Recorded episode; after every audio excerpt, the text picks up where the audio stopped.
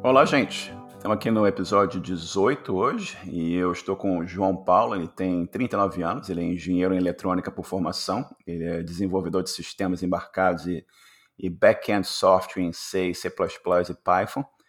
E ele trabalha com programação há séculos. E o João, ele hoje mora na Holanda. Ele é casado, tem uma filha e mora na cidade de Eindhoven, onde ele trabalha com a, a, uma empresa chamada ASML. João, um prazer enorme ter você aqui com a gente hoje. E uma coisa que eu sempre pergunto para as pessoas quando a gente começa aqui o nosso, nosso bate-papo é como é que foi como é que foi o teu começo? Como é que você acordou um dia e como é que você viu assim, olha, esse negócio de programação e computação muito me interessa, é algo que eu quero explorar e quem sabe ver o que, que acontece à frente na, na vida com isso. Conta essa história pra gente aí um pouquinho. Opa, Marcelo, obrigado aí pela apresentação. É, sim, com certeza é um, foi uma, uma história até interessante.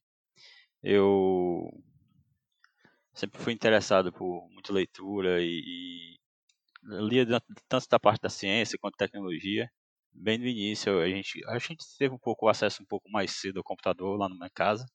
Eu era pequeno, acho que eu tinha 7, 8 anos quando meu pai comprou o primeiro computador para lá. E era sempre um processo de exploração, né? Sempre eu ficava lá mexendo. Não tinha muita coisa para mexer, não tinha nem internet na época, né?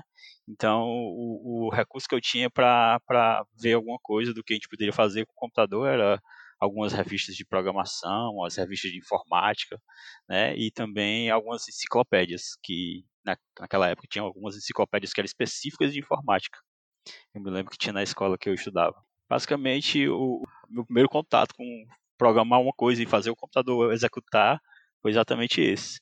Eu pegava essas enciclopédias, elas tinham alguns programas em Basic lá, eu nem entendia aquilo, só, só replicava para ver se eu conseguia fazer o que o, o cara na enciclopédia dizia que fazia lá. Foi basicamente assim, foi o primeiro contato, né? Assim, foi o Hello World da minha vida com programação foi esse.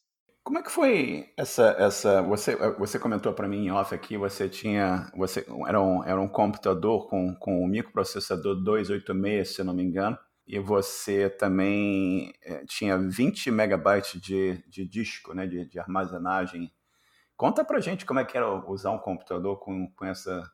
Que acho que o pessoal de hoje, nos grupos de programação, eles sempre vejo perguntas assim: pô, dá para programar num computador que tem 8 GB de memória e, e 1 terabyte de disco? E você estava lá trabalhando e começando o seu aprendizado no computadorzinho com 20 megabytes de, de espaço de armazenagem dá uma, uma analisada, um, faz um comentário aqui sobre o que, que, que, compara, compara com os dias de hoje, o que a gente tem que você tinha naquela época, quando você começou o teu, o teu aprendizado. É um computador de 20, 20 megas, é, o HD, acho que o HD, ele, ele era o tamanho do que a gente vê hoje, que é um, um drive de CD-ROM, né, um drive de, de DVD para computador, para desktop. Na verdade, por muito tempo, ele nem tinha HD. Aí meu pai comprou o HD para esse computador, acho que um, um ano ou dois depois que a gente já tinha um computador. A gente só fazia o disco em boot, com disquete, né, que é uma coisa que eu acho que é mais estranha ainda para o pessoal da atualidade. Fazia o, o, o boot disco com o disquete do MS-DOS, aí removia esse e botava outro disquete se você quisesse usar alguma coisa, carregava o programa na memória, né? E, e, engraçado também, eu me lembro agora que só tinha, era, era um 286, pra época era um pouco mais avançado, né? o pessoal ainda tinha muito XT na época, só tinha 640k de memória, era tudo que tinha para você trabalhar. Em termos assim de, de como se dava né, o processo de desenvolvimento, apesar que a minha experiência era muito, muito simples na época comparado com o que, que eu tenho hoje, você tinha basicamente que você não tinha uma, uma aba separada para você ficar pesquisando alguma coisa, né? Você tinha que ter um livro ali para poder consultar alguma coisa, tinha uma dúvida numa, numa função, né? Era uma, uma, não tinha mídia, né? Era praticamente a tela verde e você digitando e executando no final para saber se estava funcionando ou não. Não tinha autocomplete, não tinha é, é, hint, né, para mostrar qual é a, o que, que aquela função fazia. É totalmente bem diferente. É, eu acho que no geral era, era basicamente isso, né? Assim, era, era um, pouco mais é, isolado, né? O, o, a, o, como você programava naquela época era era isolado, né? Assim, hoje a gente está conectado, a gente consegue tirar dúvidas online, entrando no Stack Overflow para porque tem alguma função que não está resolvendo o que você está querendo, qual é a melhor solução. Naquela época era realmente algo desafiador. E isso só do ponto de vista de uma criança que só ficava cutucando lá o, o, o teclado para tentar fazer um programa funcionar. Imagine trabalhar profissionalmente mesmo naquela época, né? E, João Paulo, só para algumas coisas que você mencionou aqui, vou explicar um pouco para os nossos ouvintes, que naquela época você usava o disquete, que é aquele disquinho quadrado, flexível, que dentro, dentro dele, na realidade, ele é arredondado, mas era uma, um, um envelope, parecia um envelopezinho meio plástico, né? Que você colocava ali os dados, ficavam armazenados. E você mencionou o MS-DOS, que era o, o, sistema operacional, né? Antes da, da existência do, do, Windows e Linux e tal. Você tinha lá o, o, o MS-DOS que você carregava aquele sistema e aparecia um, um prompt, né? Aparecia um, uma, uma, janela na tela que você digitava ali os comandos para interagir com com o computador e executar os programas que você ia, ia criando, por exemplo, em, em Basic e em outras linguagens. Até carregar o próprio Basic, né? Que o Basic era interpretado antes de aparecer compiladores e tal para Basic. E nessa época também você mencionou 640K de memória, né? Que já não era, já era uma evolução bastante grande da época que eu comecei, que o primeiro computador que eu usei tinha 2K de memória e um, e um cartão de expansão de 16K. Não, 640K já era uma uma evolução enorme, né? E você é, é engenheiro eletrônico, né?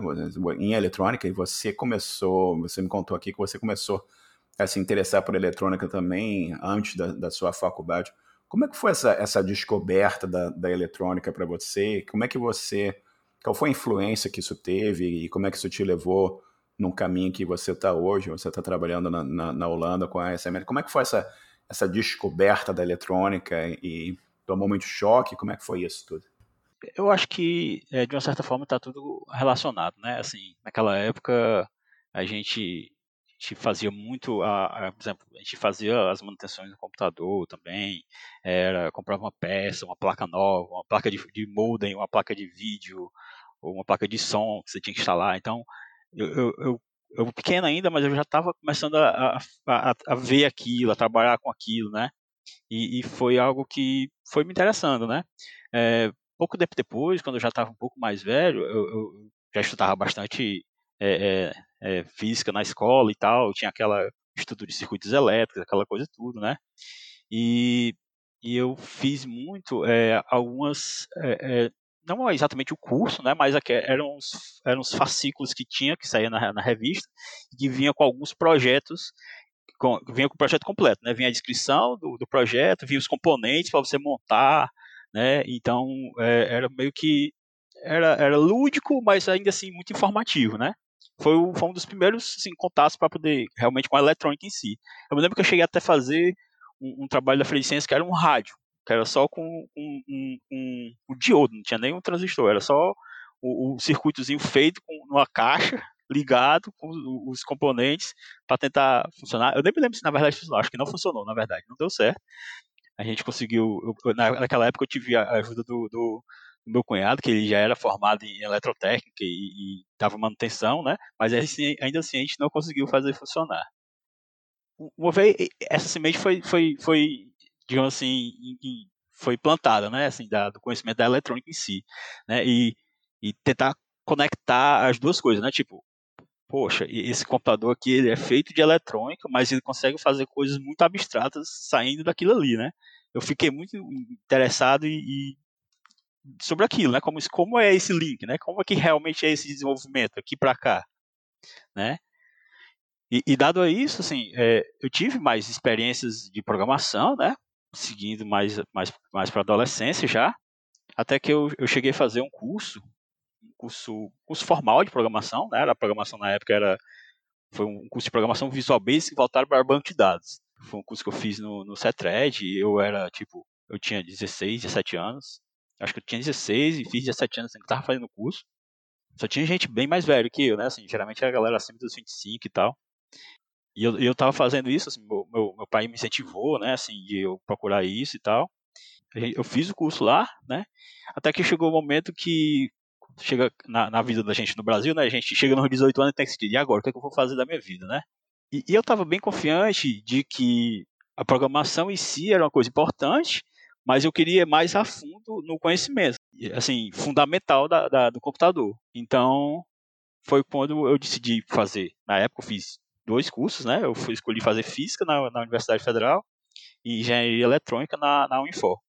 E acabei seguindo só pela engenharia eletrônica. Porque eu pensei assim, programação eu, eu já sei alguma coisa, eu acho que vai, é uma ferramenta que eu consigo dominar e desenvolver a partir de mim mesmo.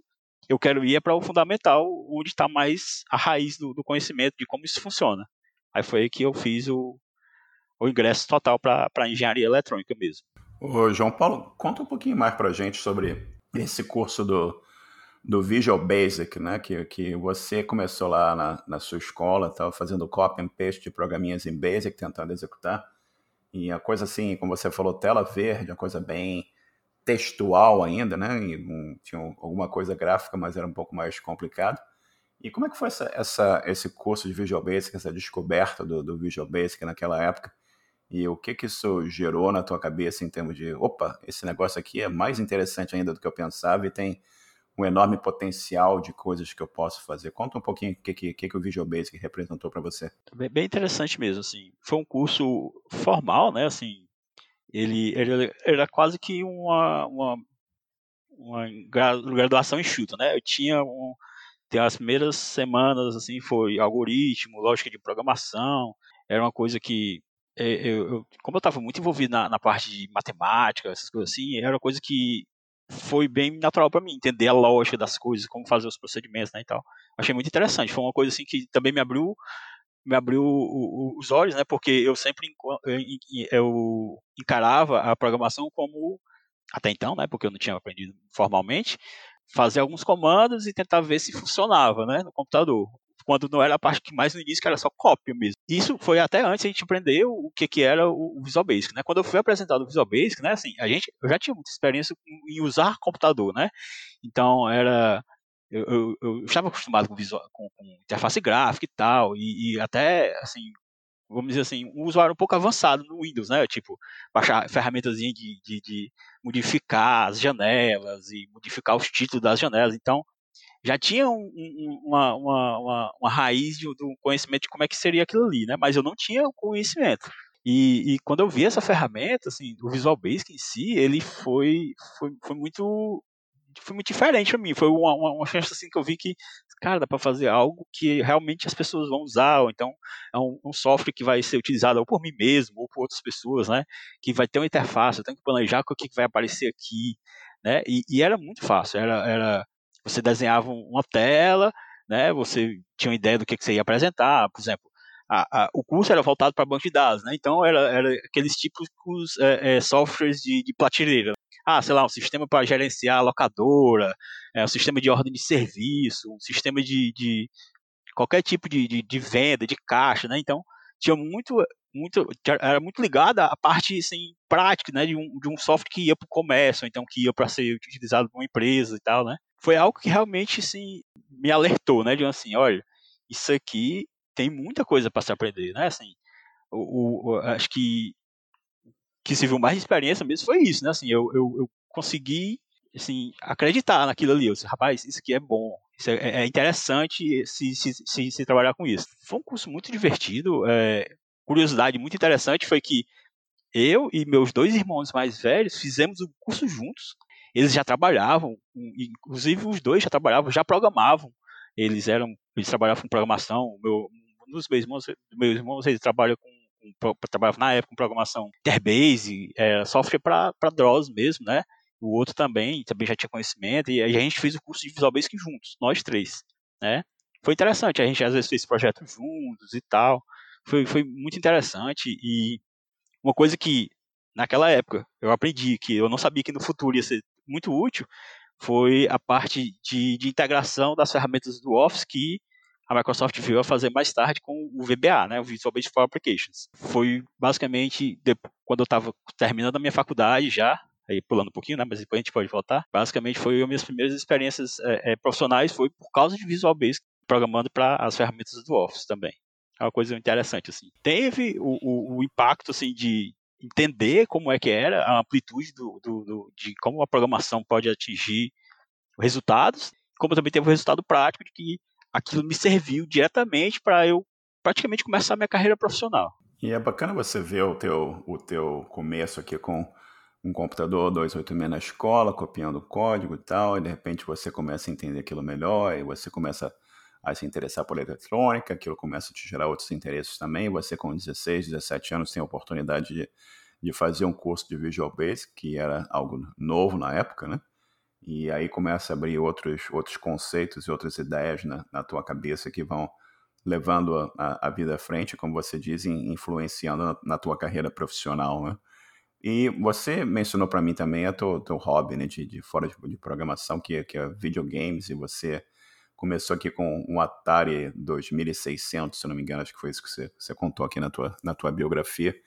E conta para nós, que você tem a história de, de Nintendo, de PlayStation e tal, e como é, como é que, apesar que isso tem, tem um componente, obviamente, de diversão, de, de, de você, assim, se distrair, né, e reduzir o estresse e tal, também os videogames, eles também trazem aquele conceito de, de, lógica, né? Você aprende um monte de coisa, você aprende sobre interface gráfica, você aprende, mesmo jogando e tal, você está desenvolvendo aquela lógica na tua cabeça também, né? E conta pra gente um pouco sobre essa, essa tua paixão, esse teu hobby e como é que foi, o que, que, que isso gerou na tua cabeça em termos de tentar ter vontade de criar alguma coisa, o que, que, que, que, que isso gerou e como é que foi essa, essa, essa aventura na, na área de, de videogames para você? É, com certeza. É, é uma aventura bem longa e que tem muito tempo investido também, assim. É, apesar, como tu fala, né, assim, é, o princípio de que aquilo é diversão é, sempre teve lá, né, assim, é, você começa como criança, né, você tem aquela diversão, a, a, acho que só quando você é adulta que você vira, vira hobby, né, que não é mais só pela diversão, porque você não tem tempo para ficar gastando com diversão, né, quando você está adulto.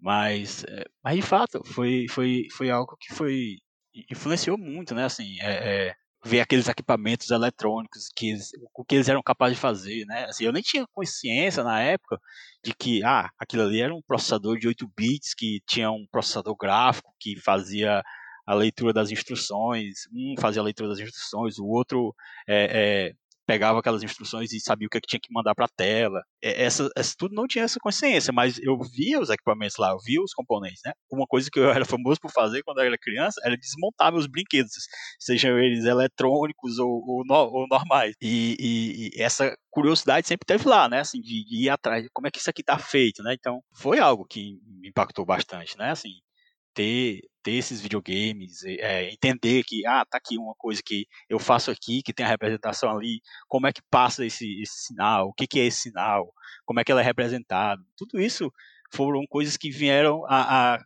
digamos assim, clicar né, na minha cabeça quando eu estava no curso da eletrônica, né? Assim, ah, então, poxa, que legal, né? Assim, eu tenho o mesmo conhecimento que um cara teve quando ele, naquela época, ele estava fazendo um, um videogame, né? Isso foi uma coisa assim, foi diferencial, né? Assim, para mim, eu, eu, eu senti que várias coisas eles tinham conectado. E mais para frente, assim, os videogames, os jogos eles começaram a virar softwares muito complexos, né? Naquela época, eles eram complexos, mas eles tinham uma limitação, né? O próprio hardware era limitado na época. É, esse, esse, esse gosto se estendeu para jogos no computador, jogos em rede, jogos, é, o famoso Counter-Strike da vida é, é, todas essas coisas a gente, eu explorei bastante, eu joguei, joguei muito, tinha, tinha muitos amigos que a gente jogava, e, e, e, meio que o nicho era esse, né? O pessoal que gostava de computação, que gostava de jogar, e a gente meio que fazia todas as coisas juntos. A gente trabalhava, a gente fazia um, é, jogava no final de semana, a gente depois fazia um trabalho na faculdade, entendeu? Então tudo isso foi conectado, é, tanto do lado pessoal quanto do lado é, é, de conceito e, e, profissional mesmo. Infelizmente, eu nunca cheguei a, a, dar, dar, o passo de, ah, sei lá, trabalhar para uma empresa de software de, que faz jogos. É uma coisa que seria muito, muito interessante, mas não, não, não é algo que eu cheguei a, a, a explorar. Mas, mas, é como eu disse, né? Então, é, é a parte veio conectada, a parte da eletrônica que vinha pelo o, o hobby, começou como um hobby, e, e ver aquilo ali eu ter o conhecimento para saber como foi aquilo ali foi algo muito impactante para mim. E, João Paulo, conta pra gente como foi a, a, entrada na, na faculdade, que momento que você escolheu o seu curso e, e qual foi a influência que a, que a faculdade, a universidade teve na, na tua vida, o que, que, que conhecimentos adicionais que, e que portas que isso abriu para você na, na tua carreira? Ah, com certeza. É, o começo, né, assim, eu, eu, eu fazia um, eu estudava em colégio nas turmas que fazia preparação para as escolas militares. Então a gente tinha uma preparação assim um pouco adicional em relação ao, ao ensino médio normal, mas acabei que eu, eu só acabei só prestei é, vestibular para uma delas, não consegui o resultado e eu tinha o resultado nas universidades daqui que eu achava muito mais tranquilo de estudar, né? Eu também tentei engenharia eletrônica nas outras universidades. É, acho que na época foi o ITA. Eu tentei o ITA, engenharia eletrônica, que é atípico, né? Porque a galera vai para lá para fazer engenharia aeronáutica. Não consegui passar na época e, e, e, eu me contentei, por sorte, foi um curso muito bom, e fazer na, na Universidade de Fortaleza. É, é interessante, assim, porque eles, eles tinham uma grade interessante que eles tinham tanto a base teórica, que é muito forte. Você entra na universidade, a base teórica é muito forte. Então você vê cálculo, você vê química, você não entende porquê, você vê física, também você não entende porquê tanta física, né? Mas isso tudo vai, vai ligando os pontos mais na frente, né? Assim, então é um, é um, é um perfil que está sendo desenvolvido para você saber resolver aqueles tipos de problemas que já foram resolvidos, você aprende como eles foram resolvidos para você resolver os outros, né? Que quando você estiver na, na carreira profissional. Mas eles também tinham, é, durante a graduação, eles tinham é, cursos que você eram mais voltados para soluções já que você está fazendo. Então, junto com a parte teórica, eu tinha cadeiras de introdução a algoritmos, eu tinha cadeiras de introdução à engenharia eletrônica, né, que dava introdução a coisas um pouco mais abstratas, mas que mais na frente no curso a gente conseguiria entender como concretizar aquilo, né? Tanto, tanto a parte de, de modelagem quanto a parte de, de implementação em si. Mas também eu, eu tive uma abordagem assim, como, como eu falei, né? Eu decidi pela eletrônica, mas eu sabia que programação era muito importante. As cadeiras de programação na época eram eram era tipo era a gente está falando aqui de 1999 as cadeiras de programação eram em Pascal né a, a, a faculdade ela tinha Pascal tinha Basic ela não estava ainda modernizada a ponto de já estar tá usando Python ou já estar tá usando outras coisas na, na, na para isso. O que aconteceu foi que eu decidi, eu vou estudar C. Eu encarei isso como, como uma, um objetivo meu dentro da faculdade. Então, desde o começo, eu nunca estudei o Pascal, que estava na cadeira. Eu estudava C e fazia meus trabalhos em Pascal só para só para cadeira, entendeu? E isso foi algo que eu, eu, eu nem tinha assim, eu nem tinha na verdade consciência de que seria tão, tão importante a programação em C para o uso dentro do próprio curso de engenharia eletrônica. Quando eu, eu vim mais tarde trabalhar com firmware, né, que era usando microcontroladores, microprocessadores, para poder fazer alguns projetos e, e, e, outras soluções. E foi algo que, que eu consegui. É, teve um benefício muito grande, porque eu pego aquele momento, eu gastei eu gastei seis, seis meses estudando, mas eu passei mais tempo estudando ainda depois. Eu nunca parei de estudar aquela programação até eu realmente precisar dela no curso.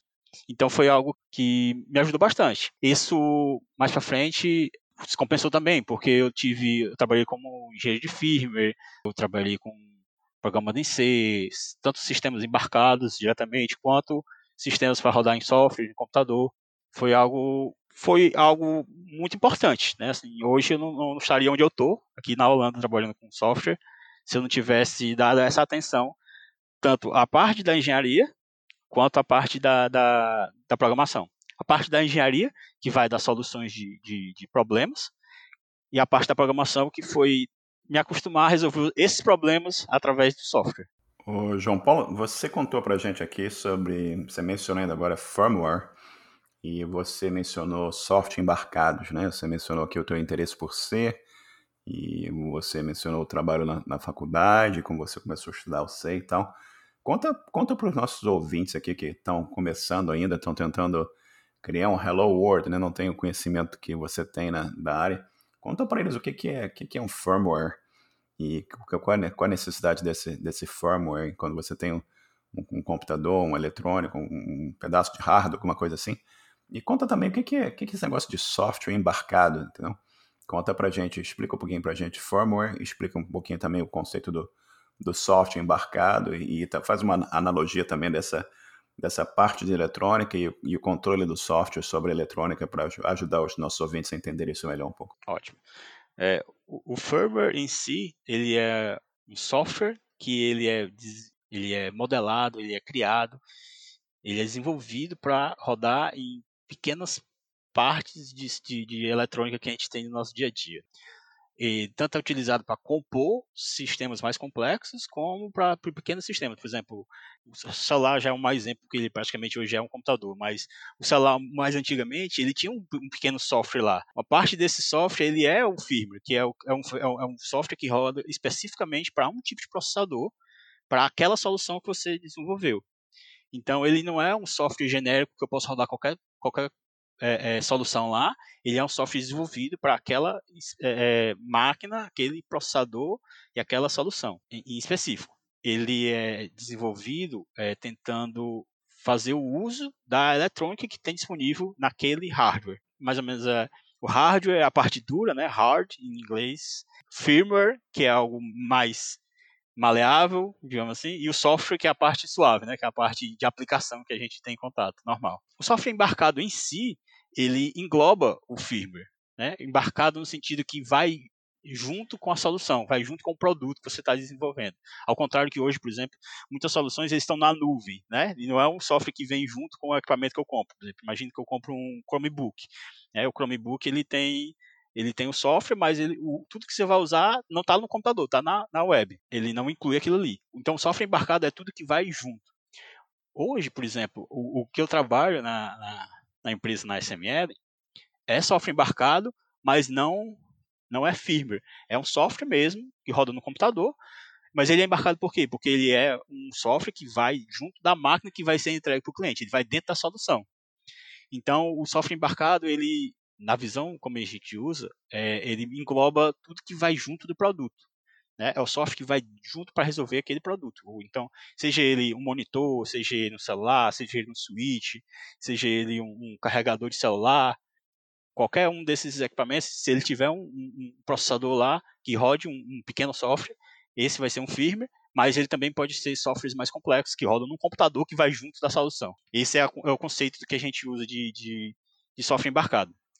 É, é, às vezes é estranho porque no Brasil a gente tem muito mais o conceito de que software embarcado é firmware, é 100% firme, tem que ser firmware, né? Mas aqui é, é, é, eles têm essa visão mais ampla, né? De o que é software embarcado, é tudo que vai junto. A máquina também tem firme, a máquina que, trabalha, mas eu trabalho no departamento de software.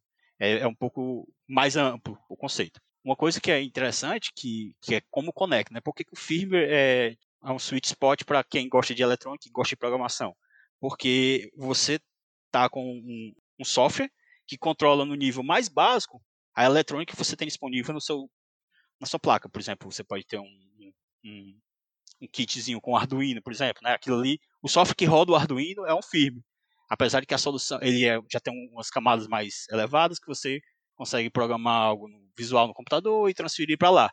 Mas o software que disponibiliza aquela funcionalidade de você rodar um software computador no Arduino é um firmware também. E, e, então, é, esse é, é, um sweet spot, porque você junta os dois conhecimentos, né? Você tem conhecimento de eletrônica, você tem que ter, entender o conhecimento de eletrônica, como você também tem que saber programar aquilo ali bem. Às vezes, o cara, tipo de desenvolvimento que é feito para o firmware, ele não é como um software que você vai fazer para o computador, que tem muita, muita arquitetura por trás disso. Ele é mais voltado para, por exemplo, ler as entradas do que estão disponíveis no, no processador e tomar uma decisão com parte disso.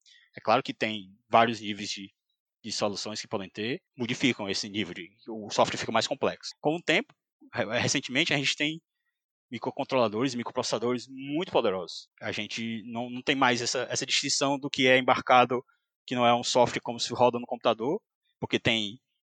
A gente no celular tem mais memória do que eu tinha lá em 80 e no final dos 80 para rodar um, um, um, computador todinho. É, essa, essa diferença é, é bastante visível.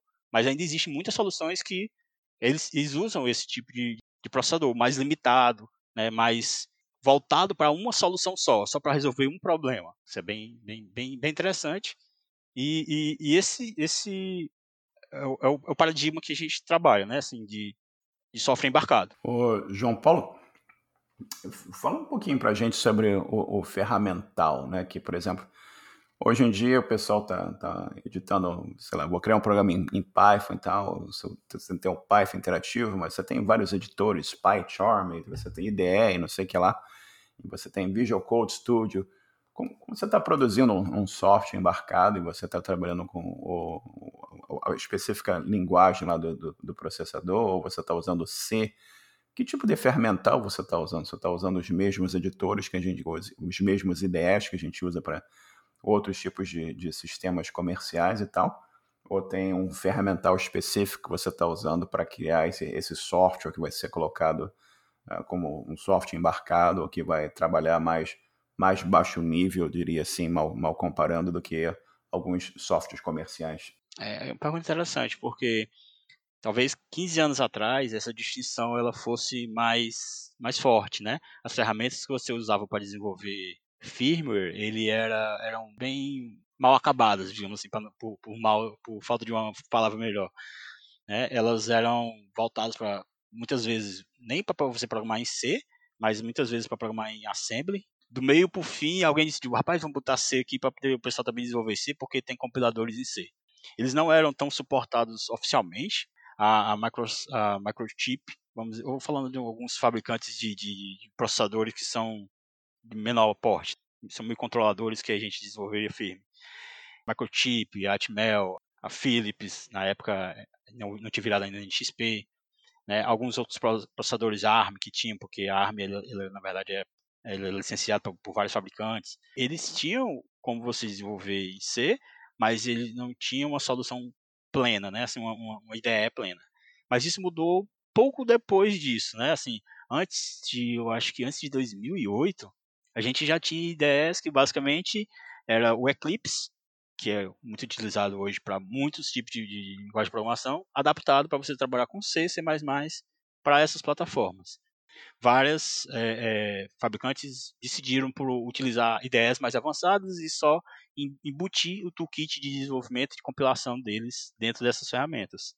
Scale, que é a, a antiga Motorola, ela decidiu por utilizar, acho que era NetBeans, ou era Microchip, que eu não sei direito essa informação, mas é, eles, eles fizeram essa escolha. Então, o que é, 15 anos atrás era algo muito mais, assim, não parecido com programação, hoje ele já é muito mais. Entendeu? Você tem acesso a ideia, ideias modernas, o toolkit já está lá embutido, né? Ele tem tem todas as features que você tem hoje, autocomplete, bonitinho, como você tem na, na, na, na, na ideia para você desenvolver em Python, desenvolver em Java, desenvolver o que você quiser. Você vai ter também para desenvolver para sistemas embarcados. E João Paulo, conta conta para gente um pouco sobre como é que foi como é que foi essa tua esse teu começo do teu interesse de, de sair do Brasil e você saiu da faculdade, você foi trabalhar profissionalmente, você começou a ter oportunidades em C, C++, Python e tal, e em algum momento você parou assim na vida e falou, tá legal aqui, eu tô, tô gostando do que eu tô fazendo, mas tem um, tem um mundo diferente que eu quero que eu quero ter a possibilidade de explorar e pintou esse desejo de você partir, sair do Brasil. Como é que foi essa essa, essa passagem assim da faculdade, começar a trabalhar e tal, e o momento que você falou, olha, eu quero explorar outros caminhos aqui e tentar a vida fora do Brasil? É, é uma coisa interessante e isso talvez assim, pessoalmente já era algo que eu, eu fomentava desde muito pequeno, é, morar fora, não como não só como um sonho, mas assim, uma meta mesmo. Mas nunca foi algo que eu cheguei e beleza, vou botar aqui esse aqui, vou começar a trabalhar para esse objetivo. Foi foi fomentado por muito tempo só como sonho mesmo. Quando eu consegui começar a trabalhar na, nessa área de tecnologia, uma coisa que foi perceptível foi o, o quão universal é, é, é, esse, é, é a área de tecnologia para a gente mesma tecnologia que a gente trabalha aqui, a gente trabalha no Brasil, a gente trabalha nos Estados é trabalhado também nos Estados Unidos, é trabalhado no Japão. É, é uma das poucas áreas assim de conhecimento que tem essa universalidade do que você trabalha em todos os cantos. Se você pegar outras áreas de conhecimento, por exemplo, medicina, direito, algumas outras, é, enfermagem, farmácia, essas coisas, assim, todas elas, elas são muito não tão individuais, mas elas têm as particularidades de cada região, de cada área, que são pela cultura, como aquela área se desenvolveu naquele local. Então você não, não chega um, um médico formado no Brasil, ele para vir para trabalhar para cá, ele tem que fazer um outro curso, né, para se adaptar às práticas daqui, como é a medicina aplicada aqui. Talvez não seja um curso novo de medicina, porque ele tem muita experiência, mas ele tem que é, converter o conhecimento dele para trabalhar aqui. Mas já na tecnologia a gente não tem essa necessidade. Então, com o passar do tempo, à medida que é, eu fui me sentindo mais confortável, mais confiante na minha, vamos dizer assim, capacidade de, de tentar desenvolver essas soluções, de, de, os trabalhos que eu tive, foi quando eu, eu percebi, assim, existe essa oportunidade e eu vou atrás dela. Não foi algo que foi assim, em um mês eu decidi, em um mês eu estava contratado. Foi algo que eu tive que tra trabalhar por um tempo. Então, foi estudar como, como eram as oportunidades fora do Brasil, como o, o, como as empresas olham para como o, o, o funcionário está se apresentando. O primeiro paradigma que, que vai, vai por água é o, próprio currículo, né? Como o currículo que a gente faz no Brasil, ele tem um foco e o currículo para as empresas lá de fora, ela, eles é totalmente diferente. Não é totalmente diferente, mas ele é bem diferente do que a gente está acostumado a fazer. É, como preparar é, cartas de apresentação, como preparar o, o próprio perfil para você ficar mais atraente para cada, cada vaga. Foi uma coisa, foi uma coisa que, eu, que eu, por muito tempo, eu tive que aprender. Foram muitas aplicações de, de para poder rodar a, a, o ciclo né, de interação e eu, eu ia aprendendo até que o ponto que eu conseguiria atingir esse objetivo. Basicamente isso. E como é que foi, como é que foi a escolha da, da Holanda? Que você deve ter olhado vários lugares, né? Você deve ter olhado os Estados Unidos, você deve ter olhado outros países pelo mundo também. E como é que foi? Como é que foi pintou essa essa oportunidade? Você foi direto para a Holanda? Você foi para para outros lugares primeiro? Como é que foi essa, essa, esse caminho na, na sua carreira? Então, é, de fato, eu, eu, fiz, digamos assim, eu elenquei pelos tipos de empresas e formas como a sociedade se organiza, qualidade de vida e, tal, e tudo mais. Eu, eu, eu meio que listei uma, um, alguns países que eu tirei interesse muito grande de sair. É claro que os Estados Unidos te, esteve nessa lista por um tempo, mas, dado como é o processo deles de, de, de migração, meio que deixei um pouco de lado com o tempo. Eu vi que as empresas ela não têm muito controle sobre como você, se você vai ser realmente imigrante ou não. Então isso parte mais do governo, né, de permitir isso e tem aquele todo aquele processo lá de sorteio dos vistos e tal. É bem diferente. E, e já na Europa eu já tinha, é, é, eu, por exemplo, eu, eu sempre estava olhando para países como Irlanda, é, Inglaterra, Holanda, Alemanha, digamos assim, esses eram os principais países que eu, eu estava procurando vagas, tanto pelo como é o mercado neles, né? Todos eles têm um mercado de eletrônica e de embarcados e sofre muito muito fortes em todos todos esses. E, e mas ainda assim estava aberto para outras oportunidades como é, Portugal, Espanha, é, França, Itália, acaso viessem a aparecer. E sim, eu, eu na época eu vim direto para a Holanda, foi uma seleção de uma empresa de uma empresa local aqui que ela ela meio que ela terceirizava os, as pessoas, ela, ela terceirizava o processo de buscar talentos fora do, do da Holanda para a SML. Foi, foi um processo bem interessante. Foi uma sequência de entrevistas que eu tive com eles. Depois eles me convidaram para São Paulo com alguns gerentes da empresa daqui, da Holanda, que foram para lá para entrevistar várias, várias pessoas e decidir quem eles iam contratar, quem eles não iam contratar. O processo em si não foi muito longo, começou em julho e em dezembro eu estava aqui. Né? Começou em julho, assim, a primeira entrevista, o primeiro contato que eu tive no recrutador. Em dezembro eu estava aqui. E eu, te, eu tenho a dizer que eu acho que, na verdade, eu devia ter sempre focado na Holanda, porque eu acho que é muito interessante como o mercado é aqui e a, a próprio como o país funciona. Assim, eu fiquei muito satisfeito com a decisão final de ter vindo para cá. Apesar de que a gente tem um pequeno detalhe, né, que a gente aprendeu holandês, mas a gente está na batalha, né? A, a, gente consegue levar uma vida bem razoável com o conhecimento mínimo de holandês, só dizer olá, boa tarde, pedir licença, alguma coisa assim, e usando inglês no geral. Ô, João Paulo, e você foi trabalhar para a, a, SML, né, que é uma, uma empresa que trabalha no, no processo de de litografia, né? Conta, conta pra gente o que, que, que é esse negócio de litografia e qual, qual a importância desse, desse processo todo para a indústria de, de microprocessadores. Sim, é, a SML é uma empresa holandesa, ela foi fundada em 86, final de 86, uma joint venture da Philips com a, a SM na época. Eles estavam buscando formas de fazer as máquinas que pudessem ser feitas de forma industrial para produzir chips de forma industrial. Então, basicamente, o processo de litografia é o processo que ele pega a pastilha de, de silício, né, o, o, o, chip mesmo que vai ser feito, e ele joga algum tipo de luz que ele reflete num, é, reflete num padrão, passa num padrão e ele imprime no, no, no, no silício a forma como vai ser o chip que vai ser feito. Então, é uma explicação bem, bem abstrata, né? Só para poder a gente é, explicar. Essa empresa, o engraçado disso é que eu não, eu, eu, tinha ciência de que existia esse processo, até porque eu fiz a, a, a faculdade de eletrônica, eu, eu, tinha noção que existia esse processo, mas eu não conhecia a empresa SML em si. Foi uma empresa que eu só conheci quando eu fui contactado para trabalhar aqui. Né? Foi uma coisa bem, bem diferente. E é uma máquina. É, é, hoje em dia eles, eles começaram com produção de infravermelho, é, eles foram evoluindo para ultravioleta, e hoje eles estão trabalhando na faixa de, de ultra, é, extreme ultravioleta, né, que eles chamam, que é coisa na parte de 13 nanos nanômetros a, a, comprimento de onda da, da, luz que é exposta. Basicamente, são o líder de mercado no, nas, nas, nas, tecnologias antigas, até antes da, do EUV, que eles chamam de Extreme Ultraviolet, e, só, e são os únicos que têm a solução de, de Extreme Ultraviolet. Então, basicamente, é uma empresa que o impacto dela no mundo é quase 100%, né? Tipo, é, é, é, praticamente impossível você não ter um dispositivo na sua casa, um dispositivo eletrônico que não tenha um chip ou uma memória que não tenha sido feita na máquina da SML. É praticamente impossível.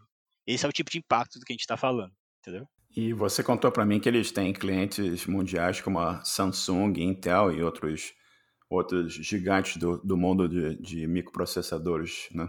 Conta, conta um pouco para a gente mais sobre essa, essa coisa de, de microprocessadores, que, que o objetivo sempre é é colocar o, o maior número possível de, de componentes no, no, espaço disponível, né?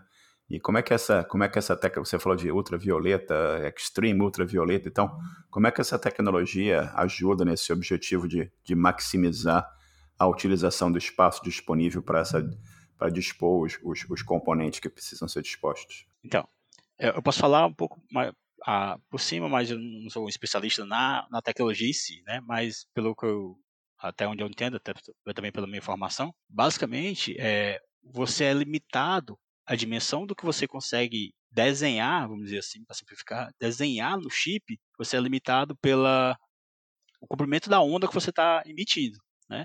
Então, quanto maior esse comprimento de onda, menos detalhado você consegue fazer um desenho lá. Isso que foi o desafio que eles tiveram por esses quase 30 anos aí de existência, que foi conseguir um comprimento de onda da luz menor possível, que eu conseguisse desenvolver e desenhar os componentes, os, os nós menores possíveis. O problema com isso é que a gente aprendeu, o que a gente aprendeu pela física é que quanto menor o comprimento de onda, mais energética é a onda. Então isso cria proporções assim, do, do, da potência que vai ter para essa máquina muito grande.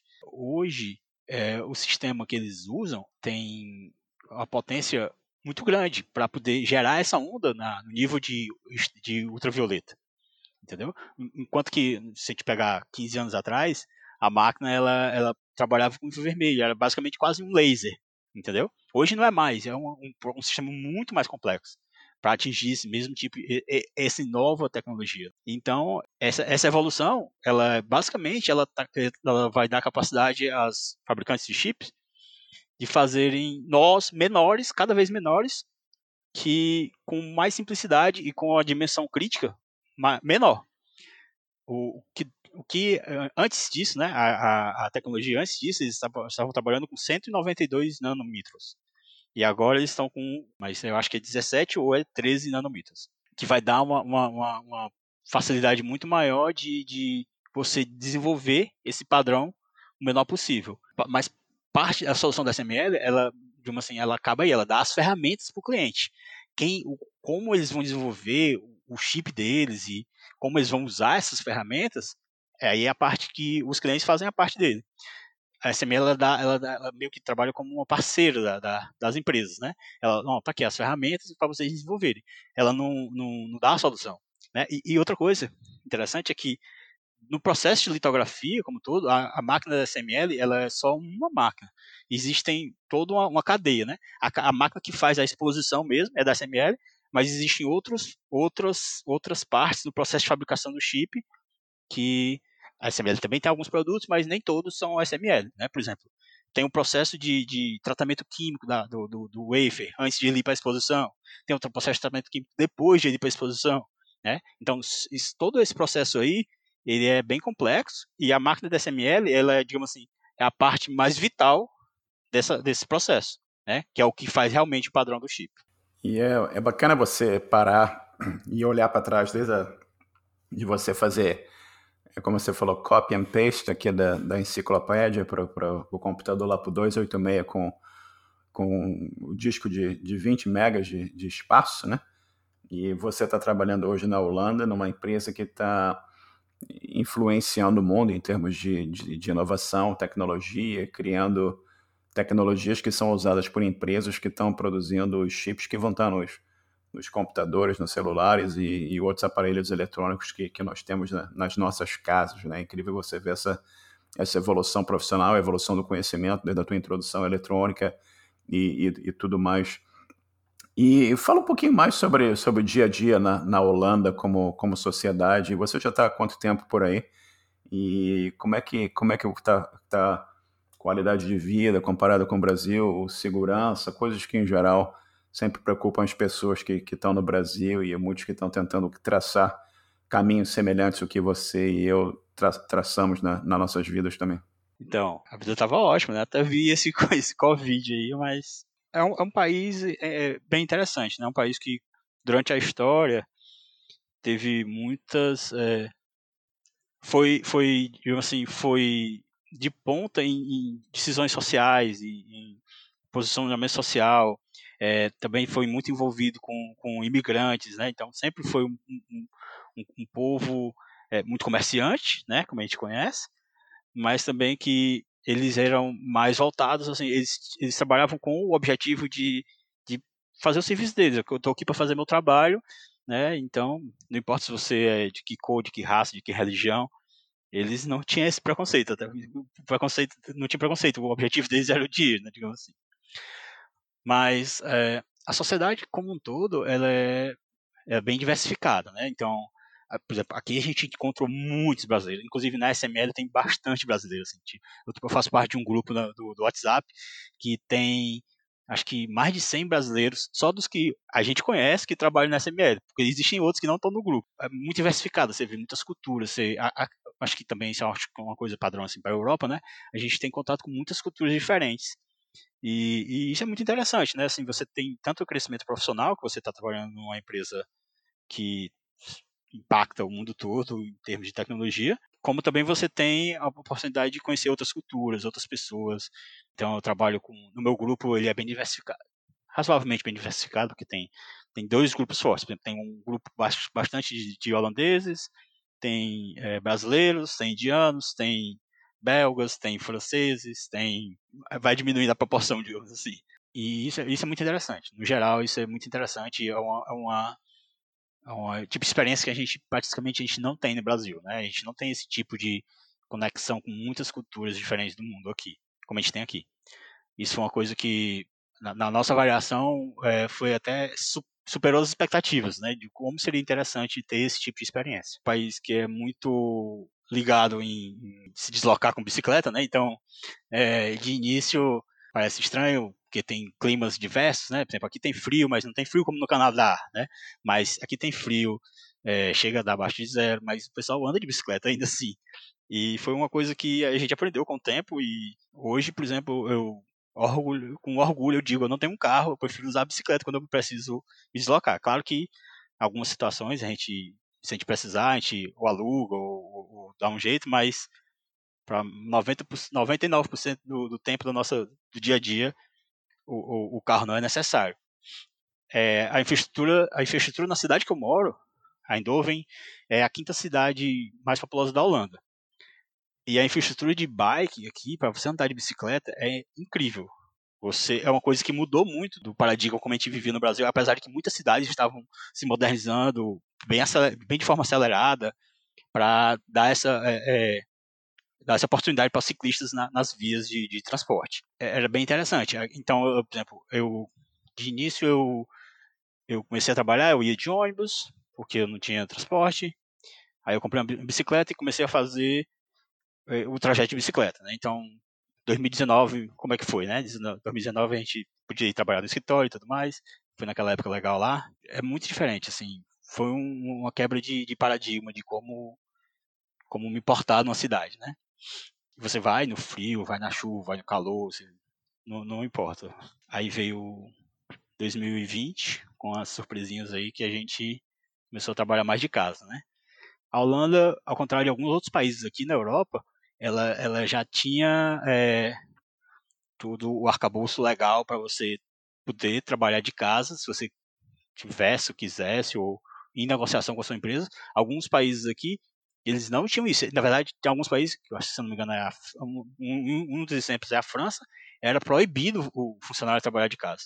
Né? Então, ela já estava um pouco mais à frente quando chegou essa pandemia e a gente teve que ficar trabalhando de casa. Eu estou trabalhando de casa desde março desse ano. E ainda assim tem sido muito, muito tranquilo. Aqui teve um, um, um surto bem forte. Teve uma segunda onda agora, mais ou menos agora, a gente está falando disso e falando aqui.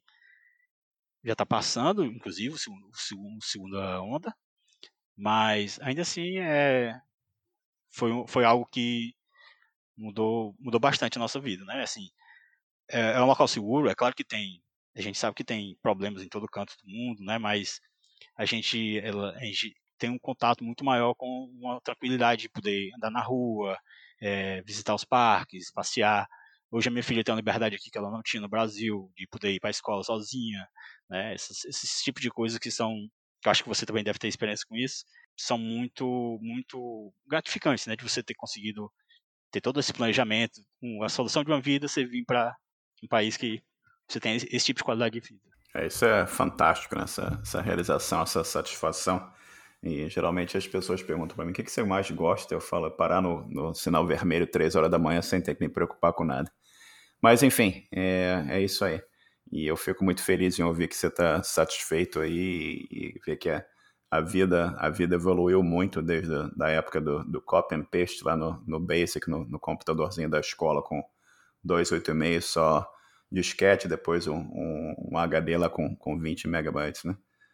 E, João Paulo, planos para o futuro? O que, que você pensa em fazer no, no futuro aí? Que a ideia é ficar pela, na Holanda e explorar a vida aí, a, e filha crescendo e tudo mais? Ou qual, qual, qual o plano?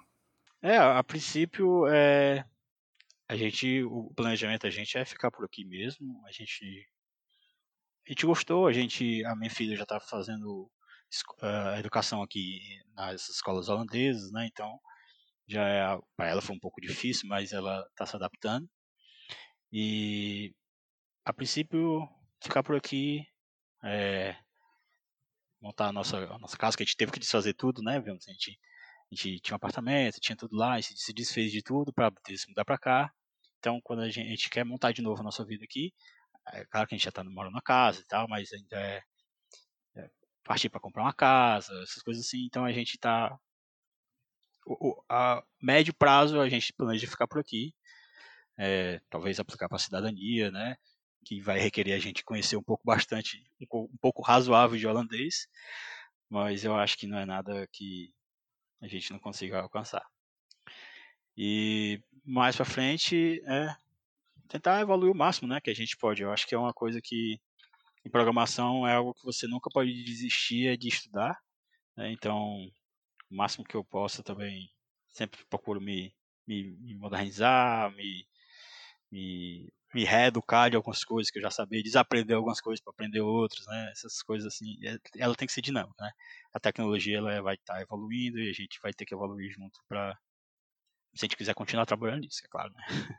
E, João Paulo, você, o que, que você tem de sugestão para o pessoal que está tá começando, o pessoal lá do nosso grupo de programação, que está ainda escrevendo Hello World, não, não sabe se programação é algo para eles ou não, está pensando se faz faculdade ou não faz faculdade, que o que que estuda, que linguagem que estuda, se aprende lógica, o que que faz, o que que você tem em termos de, de sugestão para essas pessoas que estão tentando encontrar o caminho na vida e, e quem sabe entrar no, num caminho semelhante que você entrou em? Com certeza, eu acho que é uma área que vale muito a pena se você é um tipo de pessoa que gosta de realizar as coisas que você faz, né, que você pensa.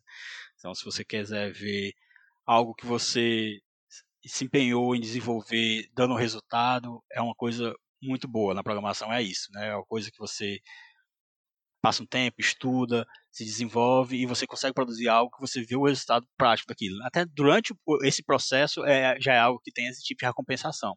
Então eu, eu diria que é, é, realmente buscar entender se você tem esse, esse, esse, esse gosto, né? esse, esse, essa vontade de, de tentar realizar alguma coisa. É claro que se a gente for, falar, ah, qual a parte que tu faz que não é um aplicativo pode ser, né, também um aplicativo de celular que você às vezes faz sozinho, né? Tem gente que faz sozinho o aplicativo, mas muitas vezes é em equipe, né? Então, eu diria que se você gosta de trabalhar em equipe, a programação é uma área muito boa para se trabalhar em, em equipe. É um conhecimento que cada vez mais ele está ficando disseminado, então é, você tem muitas fontes de, de, de, de, de informação de como se educar. Hoje eu, diria até que não é necessário nem que você faça uma faculdade de programação. Talvez se você quiser estudar uma coisa mais específica, você vai estudar, mas existe muito conteúdo. Então é uma coisa que, se for o tipo de coisa que você gosta de fazer, é resolver um problema e ver a solução dele funcionando, eu acho que programação tem muito a ver com isso. É, eu acho que é, é tentar entender se você se conecta com isso. Se você se conecta, eu acho que é uma boa área e você tá ali, você vai ter muito, vai ter um bom sucesso em desenvolvimento de software. Excelente. E João Paulo, você tem alguma dica de, de livro, música ou filme para os nossos ouvintes aqui? Não necessariamente na, na, área de programação? Então, eu, eu, eu tenho. Posso dar algumas recomendações. Eu acho que uma das coisas que. Um filme que eu acho que me marcou e tá bem no meio de, de, de desse, desse processo do, do meu de formação, eu, que eu assisti logo no começo da minha faculdade, né? Que foi o The Matrix. É um filme que tem tudo junto, né? Num canto só, que ele é ação, ele é filosofia, ele é uma história até um pouco romântica também, né? Então, é um, é um filme que tem tanto um, um aspecto sentimental pessoal, como ele em termos de, de, de, implementação mesmo, como um filme foi feito, o roteiro, é, como ele funciona, como foi desenvolvido os personagens, as referências que são minu minuciosas em muitas coisas. Foi, é, é, um filme, é um filme que eu recomendo muito. É, talvez é um pouco mais antigo já para o Sempre de hoje, mas eu acho que envelheceu muito bem. Vale a pena dar uma conferida. E, João, e eu queria, a gente passou aqui um pouco mais de, de uma hora e eu queria um, te agradecer aqui, cara, por é, você compartilhar aqui a tua história, o teu conhecimento e, e tua experiência, que é absolutamente fantástica aqui. E agradeço muito o teu tempo e a, e a tua boa vontade aqui de, de, compartilhar isso tudo que você compartilhou aqui com, com, os nossos ouvintes, que eu tenho certeza será muito útil para inspirar o pessoal que está aí querendo trilhar caminhos semelhantes. Muito obrigado aqui pelo teu tempo, Karen. Ah, que nada, eu agradeço também a disposição. Você vai ter tempo ainda para editar isso, mas é, foi um prazer, na verdade, participar disso aqui e agradeço muito o convite. Muito obrigado, cara, e sucesso e tudo de bom aí na Holanda, hein? Obrigado. Chegamos ao final de mais um episódio. Agradeço a todos a atenção e o nosso site é hosprogramadores.com. Participem e até o próximo episódio. Um bom dia para todos.